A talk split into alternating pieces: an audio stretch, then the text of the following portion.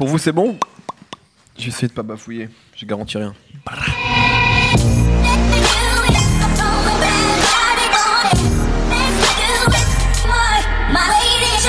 Bonjour, bonsoir à tous, c'est Mehdi Maizier. Comme d'habitude, je suis très heureux de vous retrouver pour un nouvel épisode de No Fun, votre podcast musical hebdomadaire. Il y a 5 ans, déjà, le grand public découvrait Macklemore qui, accompagné de son compère Ryan Lewis, réalisait littéralement un braquage sur les charts avec l'album The Heist, porté par les gigantesques singles que furent Thrift Shop ou Can't Hold Us. Un succès tardif pour le rappeur de Seattle qui avait commencé au début des années 2000 dans l'indépendance la plus totale sous le sobriquet de Professeur Macklemore. Après l'échec de The Unruly Mess I've Made, dernier album en date réalisé avec Ryan Lewis, c'est en solo que Benjamin Hammond Argerty revient avec Jiminy, ou Gemini j'imagine. Que vaut cet album qui convie aussi bien Liliati que Kesha, Skylar Grey que Offset? On en parle aujourd'hui avec Nicolas Pellion, Salut, plus remonté que jamais, j'adore Macklemore.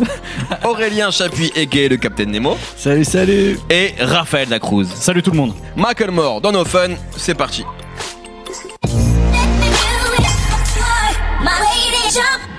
Alors on va, comme d'habitude, parler de l'album qui vient de sortir, mais bon, j'ai essayé de replacer un petit peu le contexte en intro. Il y a quand même un élément important à parler, Raphaël, euh, hors antenne. C'est vrai que le dernier album euh, en date n'avait pas bien marché et euh, il, sou- il souffrait un peu d'une mauvaise presse. Et notamment, il y a eu cet événement-là euh, autour des Grammy. Et peut-être je vais te laisser en parler et peut-être aussi présenter un peu Macklemore parce que je sais que tu l'écoutes. Enfin, en tout cas, que tu connais bien son début de carrière.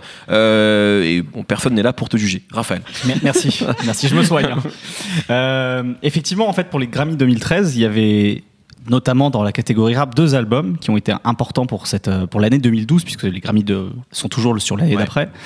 Euh, Il y avait donc The Heist qui était le- l'album, le, premier album euh, de Mac- Ma- Macklemore et Ryan Lewis, et il y avait également Good Kid, Mad City de Petit album. Un petit Un album peu compté, modeste. Et euh, donc, bah, dans le microcosme du rap, tout le monde voulait voir Kendrick gagner. Mais il s'avère que c'est Macklemore qui a gagné ce, ce Grammy. Tollé général. Évidemment, étant donné que Macklemore est blanc, et Ryan Lewis aussi d'ailleurs, et que Kendrick Lamar est noir, beaucoup de gens disaient bon bah les voilà, les Grammy comme d'habitude, euh, ils font la, la préférence raciale et ils donnent ça à un rappeur blanc. Et euh, il y avait eu, euh, ça, ça aurait pu s'en arrêter là, mais Macklemore, euh, on va on va pouvoir en parler pendant cette émission, est plein de bonnes intentions, mais parfois Ouais. c'est des bonnes intentions qui sont maladroites. Et en fait, il a envoyé un message à Kendrick en disant You've been robbed, tu as été, euh, tu as été braqué, tu as été volé. Euh, ça aurait pu s'en arrêter là, il aurait très bien pu juste envoyer le message, mais si, on vous, si je vous en parle, si on en parle aujourd'hui, c'est qu'en fait, il a fait une capture d'écran et qu'il a montré sur Internet. Et je pense que toute cette affaire a, a nuit à son image, qui était, je pense, neutre dans le milieu du rap avec la sortie de The Heist. Il avait quand même fait la, la couverture, alors ça, vaut- ça vaut ce que ça vaut, mais de, de, de, de XXL, du magazine XXL sur les, euh, sur les, euh, les freshmen qui a tous les ans. Euh, au milieu de, il y avait notamment French Montana et Iggy Azalea cette Ça année-là. veut plus rien dire, ça. Ça veut plus rien dire, mais ça voulait dire quelque chose en 2012 encore. Ça je voulait pense. encore, ça avait encore son Ça va, importance, ça va encore un petit, une petite, une petite saveur, une petite signification. Et euh, voilà, je pense que en fait toute cette histoire a, a nuit à son image. Euh, tout le monde euh, le voyait comme un, un grand, euh, un grand gagnant injuste face à Kendrick. Et euh, c'est vrai qu'au moment euh, où est sorti le deuxième album de Macklemore et, Roy- et Ryan Lewis, qui s'appelait euh, This Unruly Mess I've Made. Unruly Mess I've Made, Belle exactement. pochette. T'as bien la pochette? Non, c'est- D'accord, c'est bien ce qui me semblait. C'était une vanne. Voilà, le, bah, l'al- l'album déjà est moins bien que, que The Heist, et puis, euh, et puis bah, je pense que tout ça a nuit à son image, effectivement. Peut-être justement euh, sur avant The Ouais, Heist. C'est quand même quelqu'un qui rappe depuis le début des années 2000 Exactement. et qui était vraiment un rappeur indé qui avait plutôt bonne Ouais, presse en fait, hein, qui avait été chroniqué sur plein de sites spécialisés. Bah, en fait, en fait euh, Macklemore, c'est typiquement. Alors, on va, je pense qu'on va beaucoup parler de la couleur de peau dans cette émission, puisque bon, bah, C'est un rappeur blanc. C'est hein. un rappeur blanc. c'est un rappeur blanc de Seattle qui a beaucoup été influencé par toute la scène qu'on a étiquetée Left Coast. Alors la Left Coast, c'est tout ce rap euh, underground indépendant de la Californie, euh, dont euh, les principaux, enfin les représentants les plus connus sont les Dilated Peoples, mais les représentants les plus les plus appréciés, on va dire, par par le microcosme du rap, c'est Hieroglyphics, euh, ce, ce genre de groupe. Freestyle Fellowship. Freestyle Fellowship, exactement. Living Legends. Ils ont beaucoup bossé avec Exactement. Legends, Et en fait, il a été bousillé par ça. Ouais. Et comme c'est un mec en plus qui a été, euh, qui, a, qui a fait des études un petit peu, il a, il a ce côté un peu intello du rap, en tout, en tout cas au début de sa carrière. Et, euh, Professeur. et exactement. Professeur son, pro- Son premier nom, c'était Professeur Macklemore. Et c'est vrai qu'il avait un petit côté, euh, un petit côté euh, prof euh, universitaire quand il quand il commence à Chiant, rapper. quoi. Voilà, exactement. Qui Et pour replacer quand même, là on est en 2000. On est en pour dire 2000, qu'il est là ouais. depuis très longtemps. Il est là depuis très, ouais, très bien longtemps. sûr. Tout ça, c'est en 2000. Euh, en 2006, il sort sa, sa première mixtape et euh, c'est à ce moment-là qu'il rencontre en fait, euh, qu'il rencontre Ryan, Ryan Lewis, en Lewis. fait, qui va être une rencontre très importante. Ryan Lewis, qui est un, un vidéaste, photographe, euh, graphiste, etc. Et euh, donc ils ont ils ont sorti en 2010, si je dis pas de bêtises, un premier EP qui s'appelait The Versus euh, pour sortir donc ce premier album euh, commun euh, de tous les deux en, en 2012 qui était euh, The Heist avec plein de tubes dont euh, euh, Thrift Shop, euh, Can Hold Us, Same Love qui parlait de, de, de l'homosexualité Ouais, et à quel fait. point c'était diffi- difficilement accepté euh, dans, dans la société. Euh, et c'est ça en fait qui était intéressant chez, chez Macklemore, c'est que en fait c'était un, c'est un rappeur à idées. C'est un petit peu, on, par- on parlait de scène indépendante. euh, je pense que le, le- le papa ou le grand frère de Macklemore, c'est un mec comme Slug de, euh, de Atmosphere. Ouais. Et, euh, et c'est ça en fait, c'est un mec, il a une idée, il a un concept et il le développe sur tout un morceau. Et ce qui est intéressant sur, sur, euh, sur The Heist, c'est que tous ces morceaux, ou même sur The Versus avant, c'était lié à des expériences personnelles. Sur un morceau qui s'appelait The Other Side, il parlait de son addiction euh, aux antidouleurs, qui est un truc très très euh, très très euh, partagé aux États-Unis. hein. Voilà, c'est un vrai problème de santé publique. Euh, Schoolboy Q, par exemple, euh, lui aussi il en parle, Mm. mais euh, d'une autre manière. Euh, Same Love euh, sur le mariage homosexuel, ça le concerne pas parce qu'il est homosexuel, mais parce que euh, ses oncles sont homosexuels et pendant très longtemps ont subi des discriminations. Il y avait un morceau comme Wings, par exemple, qui parlait du fait que euh, quand t'es gamin et qu'on t'offre une paire de Jordan, t'as l'impression d'être invincible, alors qu'en fait t'es juste une victime du consumérisme. Enfin, à chaque fois, il reliait, il reliait ça à des expériences personnelles. Donc ça en faisait pas forcément un immense rappeur, mais ça en faisait quelqu'un qui écrivait de manière très juste en fait, très juste et très, honnête, exactement. Et c'est- ça explique aussi pourquoi ça marchait. En plus des productions de Ryan Lewis, qui étaient euh, qui très intéressantes parce que il faisait, il faisait du rap pop en fait, sans que ça réponde à aucun code de l'époque. En 2012, on était, euh, on était en plein dans, dans, dans l'après-trap en Ouais, fait. la drill, on parlait beaucoup de Exactement, ça. on parlait, on parlait de Chief Keef, c'était euh, 2012, c'est aussi la- l'avènement de Chief Keef. Euh, et eux, eux, ils prenaient le contre-pied total de tout ça en fait.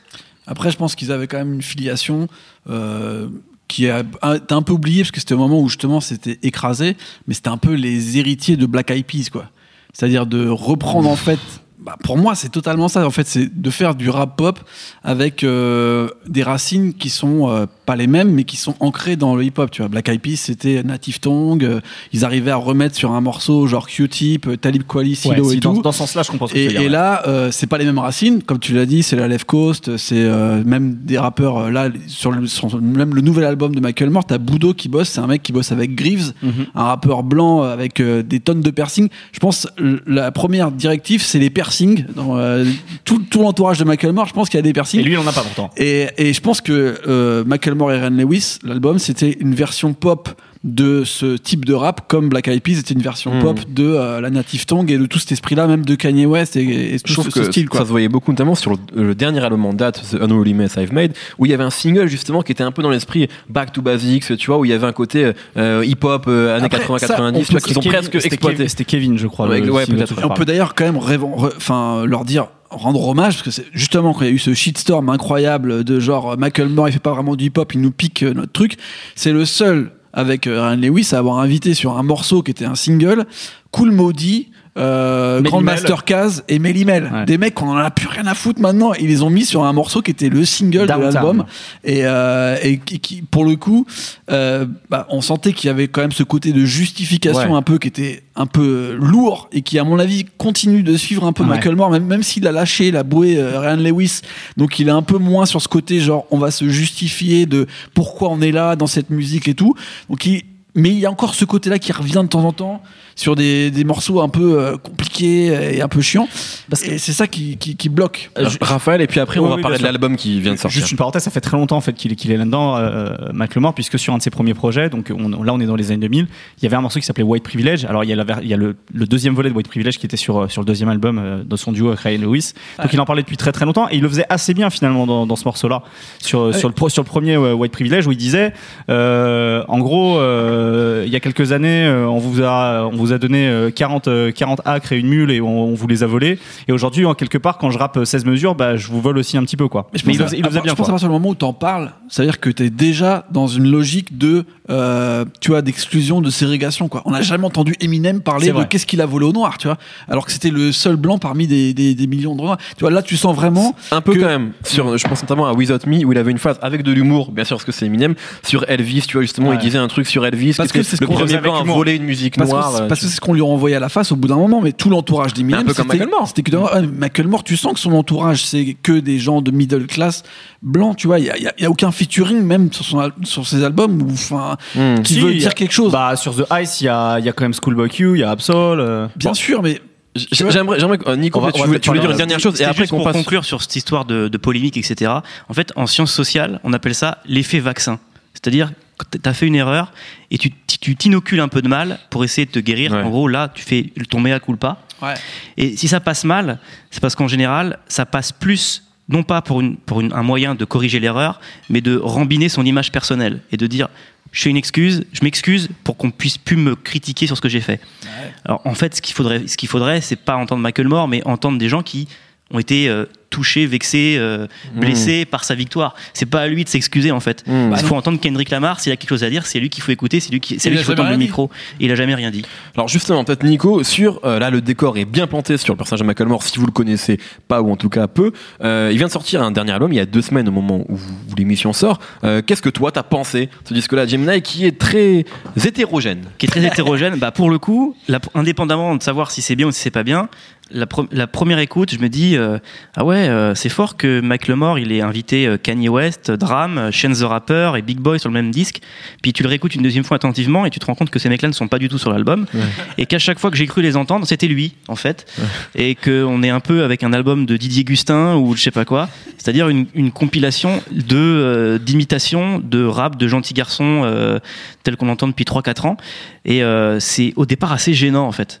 Euh, voilà, on a un peu l'impression d'être euh, face à un cahier des charges aussi Ouais. de euh, tout ce qu'il faut pour pour faire du rap qui fonctionne en 2017.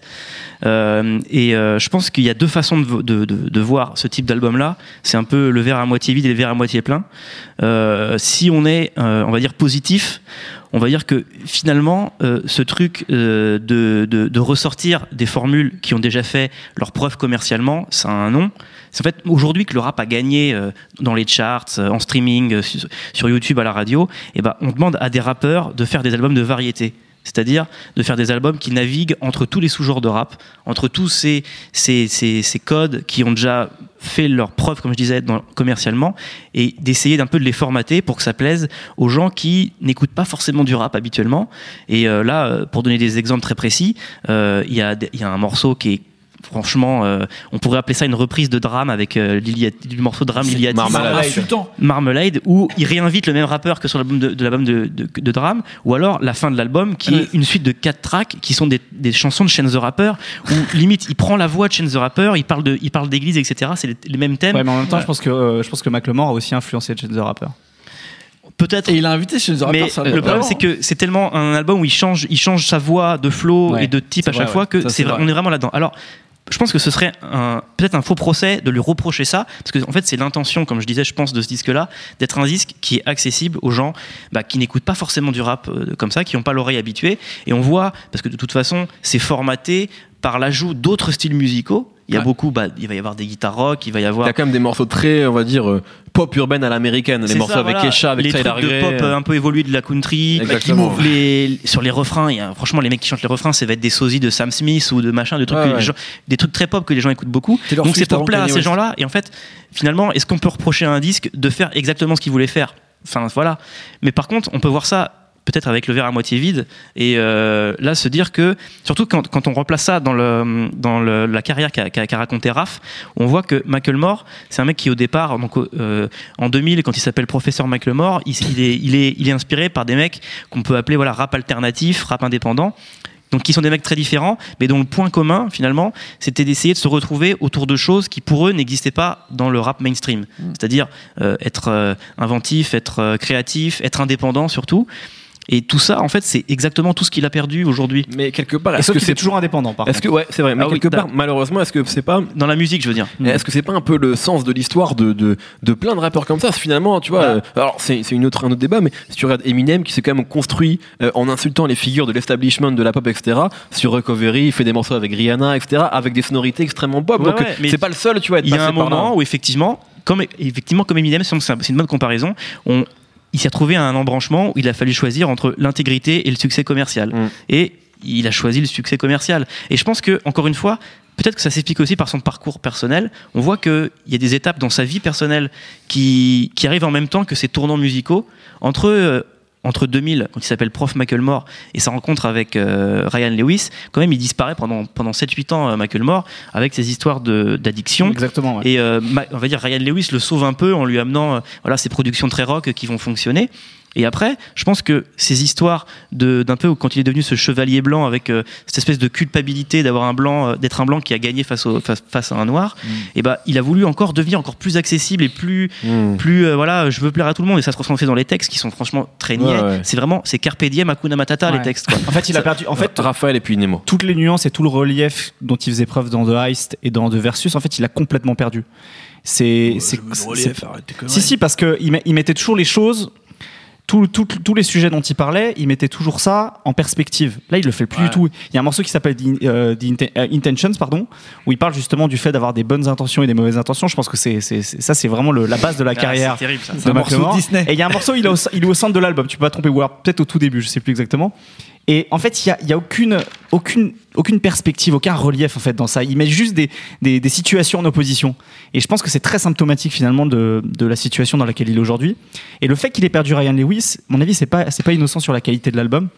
Parce qu'en interview, en interview au, au moment de la sortie de cet album, il disait qu'en gros Ryan Lewis, ils, bon, ils sont, en gros ils sont séparés sur, euh, sur, sur de très bons, en très bons termes, mais il disait que Ryan Lewis c'était un, un vrai casse-couille, c'est-à-dire qu'à chaque fois il lui disait tu devrais réécrire ça, tu devrais refaire ça, etc. C'était un vrai, finalement un vrai directeur artistique. Et en fait il a, du coup il a perdu ça là. En fait je pense que là il est tout seul avec, tu parlais de Boudot, il y a aussi un autre producteur dont, dont j'ai oublié le nom qui travaille Ouais, beaucoup il sur l'album. s'appelle euh, Tyler Dubs. Exactement. Qui travaille beaucoup avec un rappeur que t'aimes bien, Azizi Azizi. Gibson. Azizi Gibson. Exact. Euh, en fait, je pense que voilà, aujourd'hui, il manque peut-être quelqu'un de quelqu'un de fort comme ça qui lui dise non quand il quand il faut pas et donner une vraie direction artistique. je suis pas sûr. c'est un petit peu comme, euh, alors je fais une comparaison peut-être un peu bizarre, mais c'est un petit peu comme si Drake perdait perdait Noah Forti, je pense. Mm. Je pense que Drake tout seul, je suis pas sûr qu'il ferait des, des aussi bons choix qu'il fait aujourd'hui. Nemo, qu'on n'a pas encore beaucoup entendu. Ouais, c'est vrai, euh, je suis assez d'accord avec euh, tout, tout ça. Euh, je pense que quand même, Macklemore, quand tu le laisses tout seul, euh, il commence un morceau avec un concept et tout d'un coup il fait une blague. En fait, à chaque fois qu'il veut sortir quelque chose d'intéressant, au final, très vite, euh, il, va faire un truc euh, qui veut rien dire. Il y a un morceau qui est symptomatique de ça, c'est How to Play the Flute, Ouais. qui est à mon avis le morceau qui peut résumer mon année 2017. Non mais Ou c'est là, 2016. on est en plein dans le cahier des charges. Ouais, là, Ouais, parce que là, tu te dis vraiment, ça fait, je sais pas combien de temps qu'on dit maintenant, faut faire un morceau avec la flûte. euh, Drake l'a fait, euh, tous les mecs l'ont fait, et Futur, euh, Kodak- Black. Maskoff et tout ça, c'était le morceau avec la flûte. Là, il fait un morceau avec une flûte, il l'appelle How to Play the Flute. Et Tout il dit est en dit, quoi. gros, euh, voilà, j'ai fait un morceau avec une flûte parce que comment on joue de la flûte et tout. Et même son morceau, à la rigueur, le morceau avec Offset, ça va, tu vois, Willy Bonka, il y a un concept, Offset, il rentre bien dans le truc. Le morceau avec Lil C'est le meilleur moment de l'album. Exactement. en fait. En, c'est le meilleur couplet de Bien l'album, sûr, c'est celui d'Offset. Mais après, comme le dit euh, Nico tout à l'heure, le morceau avec Lil c'est abusé. C'est tous les morceaux que Lil Yachty a, A pas été réussi à faire dans son ouais, album. Tout à fait. Et qui qu'il- faisait en featuring. Il l'a fait sur Drum, il l'a fait sur Kyle, il a pas réussi à le faire son album, son album a floppé alors que ces morceaux-là sont énormes et c'est le deuxième single de l'album de Macklemore dans lequel Macklemore joue un second rôle et dans son album il joue des seconds rôles absolument tout le temps, y compris sur mon morceau préféré qui s'appelle Corner Store. C'est il y a quand même un truc qui est quand bien. même un morceau préféré. C'est Ouais. c'est fort ça. Non, parce que, parce que dessus, il y a Dave B et euh, Travis Thompson qui sont deux mecs de Seattle. Quand même, il y a un truc qu'on peut lui, lui, lui donner à. Il a toujours mis sa ville devant. Ouais, Seattle, c'est vachement important. Et comme on en a parlé au début, tout, tout l'univers qu'il y a dans cette ville qui est un peu bizarre, qui est la ville du grunge, qui est la ville de, d'un mélange de Des rock, startups. qui est pas loin de Vancouver, donc le Canada, les montagnes, le froid, tout ce que vous voulez. Il y a quand même un univers rap un peu bizarre de là-bas. Il n'y a, y a pas une- y a pas une scène vraiment identifiée, quoi. C'est quand même, c'est- quand même la ville de. Victor Mixolot. Ouais, mais il y a aussi Nacho Picasso, Ouais, tu vois. Il y a aussi un mec qui s'appelle Kenyatta qui est à moitié Space Ghost Purp, à moitié, genre, je sais pas, il fait des trucs avec des poulets et tout. Enfin, t'as quand même, je pense que là-bas, ils ont des problèmes. C'est aussi Ah la ville non, de c'est Grey's. Anatomy. tu vois, ça se passe pas bien là-bas en général. Et, et Macklemore, il truc met de quand- vampire aussi. il Oh, bah oui, ouais, c'est- c'est un comment petit ça s'appelle déjà ce, ce Euh, truc, Twilight, euh, c'est Twilight, mais c'est pas loin. Et en fait, Ah, tout cet univers-là, Macklemore, il arrive bien à le ressortir. Euh, et en général, il est quand même vachement proche de tout cet univers-là. Et là, quand il se retrouve tout seul, c'est vers ça qu'il va. Donc ça, c'est quand même assez sympa. Et là, il met en avant euh, Dave B, qui est un rappeur que je trouve vraiment très fort, euh, qui devrait être bon. Et c'est quand même une exposition incroyable pour lui. Mais après, on a l'impression que lui, sa carrière, elle est terminée en fait. Que maintenant, il fait juste, euh, genre, il continue quoi. Il fait Après, genre, euh, un morceau comme. euh, alors, c'est pas forcément un morceau que nous on va plébisciter ou quoi, mais un morceau comme Glorious avec Sky Ouais. Ça marche très bien. hein. Ah oui, Enfin, un gros carton. Nico, tu voulais intervenir Ouais, sur- en fait, euh, là, on parle un peu de ça, d'une espèce de grand formatage de, tout, de tous les trucs hyper efficaces et, et faciles à écouter.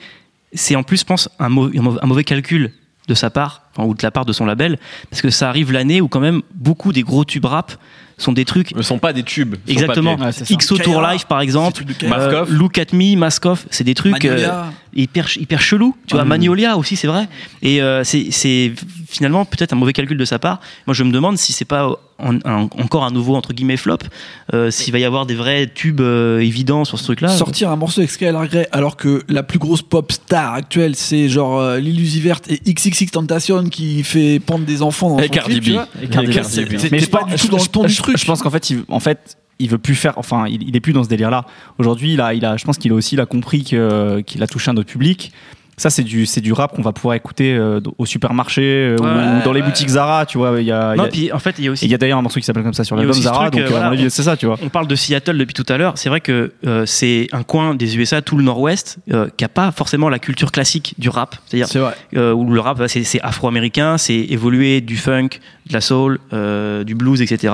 Là-bas, c'est c'est- voilà Nirvana typiquement, tu vois. Ouais. C'est euh, c'est c'est très c'est très rock, c'est très euh, wasp irlandais. euh, donc, enfin, je crois qu'il est d'origine Et il irlandaise. est complètement Michael d'origine irlandaise. Il avait d'ailleurs fait un morceau où il parlait de la fierté irlandaise. Et, et ça, c'est quand même un truc qu'on Ça te peut- parle, ça. hein. non, non, mais qu'on Bien sûr. retrouve, qu'on retrouve dans l'album aussi quand même, tu vois. Je pense que Ouais. Ryan Lewis l'a- l'a l'a vachement amené dans, dans- dans sa musique en amenant des violons, des espèces de grosses marching bands, enfin des, des Des orchestres américains, tu vois. ça, ouais. Et on retrouve un peu ça quand même. C'est un peu le lien entre tout, Ces projets. tous ces styles euh, qu'il a amené sur ce disque-là. Il y a, il y a un peu ça. Et il y a un autre truc. européen, ouais. Moi, je me demande. Alors, Gemini, j'imagine que c'est euh, son signe astrologique. Tout à fait, les Gémeaux, ouais. Super. Merci, euh, merci euh, Elisabeth Tessier. Mais de rien. Et, euh, moi, est- je me suis demandé si c'était pas une est- il est du référence. troisième décan, donc du coup, il a 100 ans Lyon. Ah ok, c'est bon, c'est bien, c'est important. C'est sérieux ça Non, j'en sais ce qui est Tu sais, si, voilà, je me suis dit, alors je me suis pas dit tout de suite, mais s'il n'y avait pas un espèce de petit clin d'œil à Aquamenai, parce qu'il y a quand même, tu vois, quand je citais, non mais, non, c'était un pari avec Nemo, fallait que je le place. celle-là. En fait, quand je citais les mecs qui limitent sur l'album, tu sais, qui sont Kanye West, Dram, Big Boy à un moment, Ouais, à mon avis, ouais, il y a aussi des références à Goody Mob à un moment, il, Ouais, il reprend des paroles à Goody, ça. Mob. Il dit silo et tout. Exactement. Je pense. I grew up on voilà, that- il y a that, aussi uh, ce lien. tous ces tous ces rappeurs qui limitent, ils sont ils tombent pas du ciel. Ils ont des, des liens entre eux qui sont ce côté soit un peu soul, soit un peu country qu'on peut retrouver chez la Dungeon Family. Et je pense que c'est aussi un truc qu'il a mis dans cet album-là, qui a aussi un peu le lien entre tout, tous ces trucs euh, hyper actuels qu'il a voulu copier, un peu maladroitement, je pense. Mais il y a aussi ça, voilà, qu'on peut qu'on peut dire si on veut être un peu sympa avec lui. Et- Raphaël. ouais, alors ju- juste pour, euh, pour euh, filer cette métaphore sur euh, Aquamenai, qui est donc le, le troisième album d'Outkast, là où Aquamenai c'était le mélange entre Aquarius, Big Boy et, euh, et Gemini, euh, André, je pense que justement en n'ayant plus, Ryan- euh, plus Ryan Leslie avec lui, il est juste Gemini et malheureusement, tu vois, il y a, il y a toute l'alchimie en Bien fait. vu l'aveugle. Donc il est juste Il y a- André 3000. Ah, C'est dommage. il est juste, Il est juste le plus grand rappeur d'histoire il est du rap il est américain. juste Macklemore tout seul, c'est ça que je voulais dire. Du coup, sans le talent, quoi. Bon, très bien, mes- messieurs. Alors, pour répondre à la question posée la semaine dernière, non. Macklemore ou Macklemore, on sait toujours pas comment on prononce. Macklemore. Ça se dit tu Bon, vois, c'est moi qui dis des bêtises. c'est un peu significatif. On n'arrive même pas à le détester tellement, tu vois, on Ouais, a envie de non mais, je, tu vois. non mais je pense qu'on ne peut pas le détester parce que le personnage en soi il n'est pas détestable même son clip là tu parlais de Glorious son clip pendant tout son clip en fait pour, le- pour les 100 ans de sa grand-mère il, la- il l'amène se balader en Cadillac le truc c'est trop mignon tu vois tu, tu peux pas gentil, détester ce mec là tu vois C'est trop mignon. c'est trop mignon bah, c'est trop mignon la grand-mère elle est trop contente C'est tu comme vois, Big Flo et Oli, quoi. non Qui invite leur papa Non mais, quand eh, non mais par contre une vraie comparaison avec qu'est-ce que serait l'équivalent ce que serait l'équivalent en France? Je pense Soprano par exemple qui Ouais. vient du rap et qui a évolué sûr. vers la variété et la pop Tout à qui est un mec Dont très, on, dont qui- on a très rapide- cool. qu'on a rapidement évoqué la semaine Ouais. dernière. Voilà, et donc et- single Cosmo d'ailleurs c'était complètement inspiré de, euh, du morceau Can Hold Us tu je pense que voilà l'équivalent français c'est ça c'est Soprano Ouais, pour ceux qui c'est connaîtraient pas Michael Moore Très Ça bien, merci beaucoup messieurs. Alors, comme d'habitude, on va finir avec vos coups de cœur, en lien ou pas, avec euh, Mac le mort. Autant pour moi, euh, pour cette erreur. Euh, Nemo. Euh, bah moi j'ai fait ma version de How to Play the Flute euh, sur YouTube donc je vous propose de la regarder. non en vrai euh, bah, j'aime bien moi les rappeurs de Seattle et donc Dave B qui est inv- invité sur l'album c'est un rappeur que je suis un rappeur chanteur je sais pas trop celui que Nico appelait Chance the Rapper sur euh, sur l'album Euh, il a sorti un, un album avec euh, Sango un producteur euh, un peu de la génération Selection en 2016 qui est aussi un mec de Seattle ouais très SoundCloud euh, l'album s'appelait Tomorrow et en vrai, euh, bah, c'est un très bon album. Et depuis, Dave B sort beaucoup de morceaux sur SoundCloud, avec notamment Abjo, enfin tous les mecs de Selection. Et en vrai, il chante bien, il a un bon truc. C'est cool de la part de Mac Lemore d'avoir mis en avant Dave B et je vous recommande de l'écouter à fond. Nico. Alors euh, moi, ça a un rapport un peu indirect avec euh, Macklemore, du coup, parce que je disais Macklemore aussi. Euh, Je disais Michael Moore. toi. Ouais, je dis Michael Moore, moi. Ah ouais, c'est ça c'est mon accent encore un peu, chose, ouais. Euh, en fait, c'est c'est un c'est un rappeur qui est un peu un, un arrière petit-fils de tous ces mecs euh, qui écoutaient Michael Moore dans les années 2000, qui s'appelle Milo et qui est, je vous cache pas, un peu devenu mon nouveau rappeur préféré.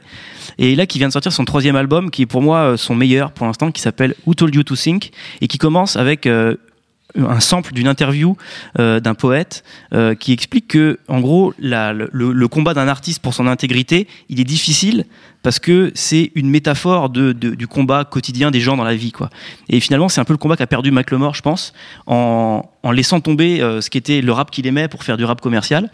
Et en plus de ça, cet album, donc il est, il est, il est, il est excellent. Je pense que Milo, euh, c'est un mec qui vaut le coup euh, de, de, de s'y intéresser. Il fait un peu penser à, Earl Sweatshirt dans les sonorités, par exemple.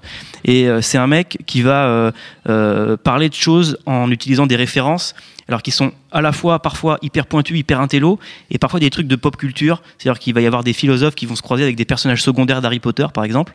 Et il peut y avoir ce côté en fait hyper euh, euh, pro- pas provocateur mais orgueilleux. Et finalement, au départ, on se dit mais ce mec est hyper prétentieux, et on se rend compte que c'est un truc de rappeur. Sauf qu'au lieu de dire je suis le plus riche, il dit je suis le plus intelligent. Et euh, c'est, je trouve ça assez cool en fait. C'est Vince Staples quoi. Raphaël. Euh, on va rester à Seattle. Ce 7 octobre, c'est les 9 ans. Alors, c'est- dommage, normalement, d'habitude, on fait- les 10 ans ou les 5 ans. Mais là, c'est les 9 ans d'un album que j'aime beaucoup, qui est l'album du, le- l'album du producteur Jake One qui s'appelle White Van Music, donc qui était sorti le, le 7 octobre 2009.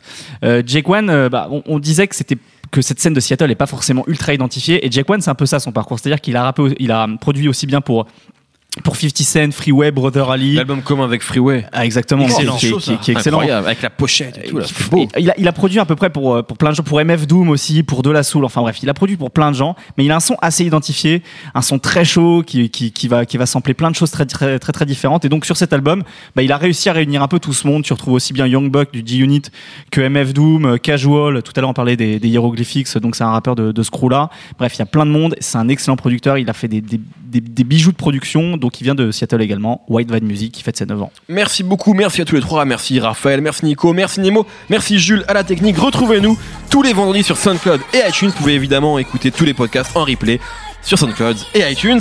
Euh, bah, pour assister aux prochains enregistrements, c'est toujours pareil, c'est binge.audio. Vous êtes évidemment les bienvenus. Plein de bisous et à la semaine prochaine. Bye.